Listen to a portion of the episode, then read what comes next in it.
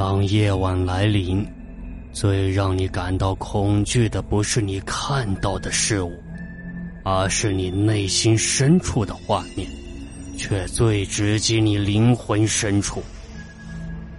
你每天看到的不一定就是真的，请用心对待每一天。欢迎大家收听《夜晚莫开门》。今天古言给大家讲的故事的名字叫做《恐怖诺言》。昨天难得去幼儿园接趟孩子，正往家走时，冷不丁的听见前方大妈群里传来了一句：“要不说呢，这有些事不信真不行，邪门的很呐。”强烈的直觉告诉我有料。我拉着孩子紧走两步，欣欣然加入大妈们的行列。正大放厥词的大妈住在我们小区八号楼，她说的事情发生在小区一号楼。这八号楼跟一号楼完全是一南一北两个大吊脚，所以说呢，我们公安局的刑侦部门真该好好下功夫了。最大限度的发挥利用各个社区小脚侦缉队，这支力量绝对能帮他们大力度破获大案要案，屡建奇功。一号楼有个徐大妈，前一阵子家里出了事，心尖尖似的小孙子跟父母去日本旅游时发生意外，夭折在了他乡。徐大妈伤心欲绝。整个人一下子老了十多岁，用八号楼大妈的话讲，就是魂都没了，活死人一样的。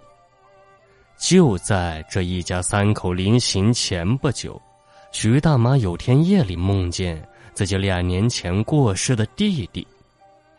弟弟在梦里对他说：“自己现在挺好的，也不缺钱花。他们这边新开了一家国际双语幼儿园。”非常的紧俏，名额有限，他想赶紧把徐大妈的孙子办过来上学，这样也好有个伴。徐大妈一听是国际幼儿园，也没多想，稀里糊涂竟然答应了王弟。第二天一早，他就把这个梦忘记了。到了一家三口出发的那天早晨，徐大妈说不出她的心烦意乱。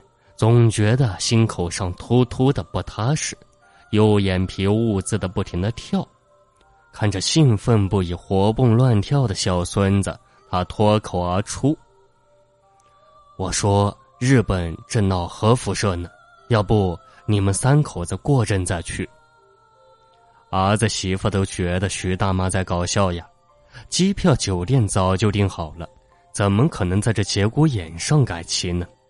一家人嘻嘻哈哈启程了，还承诺回来给徐大妈带网红药妆做礼物。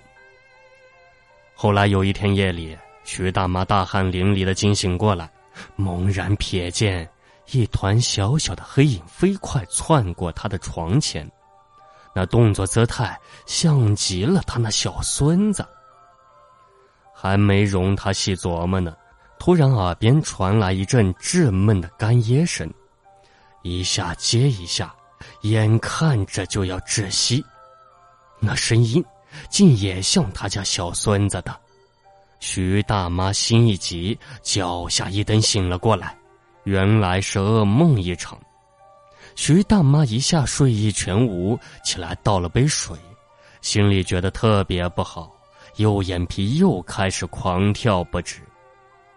第二天一大早，他就接到儿子从日本打来的国际长途，说昨天晚上小孙子吃了一种活海鲜，没想到竟然发生了急性过敏反应，呼吸道水肿阻滞，还没等送到医院，人就没了。徐大妈叫了声“妈呀”，一下子就背过气去，幸亏他老头子赶紧送医院抢救。才算保下了一条老命。一号楼的阿姨去探望他时，他老泪纵横的讲了自己那个梦，说：“可不是国际幼儿园吗？孩子到底是死在外国，要早知道，早知道我拼死也不会让他们去呀。老话常说，有亲人没亲鬼。也许阴阳两隔后，难挨的寂寞让徐大妈的王弟转了性。可怜那对夫妻后半生都要忍受丧子之痛，无法救赎。假如在梦中梦见了过世的亲人，千万要提高警惕性，他们或许。早已不是你今生认识的那个人了，一旦给出承诺，代价往往超乎想象，情难以堪。本期的夜晚莫开门节目播讲完了，感谢大家的收听。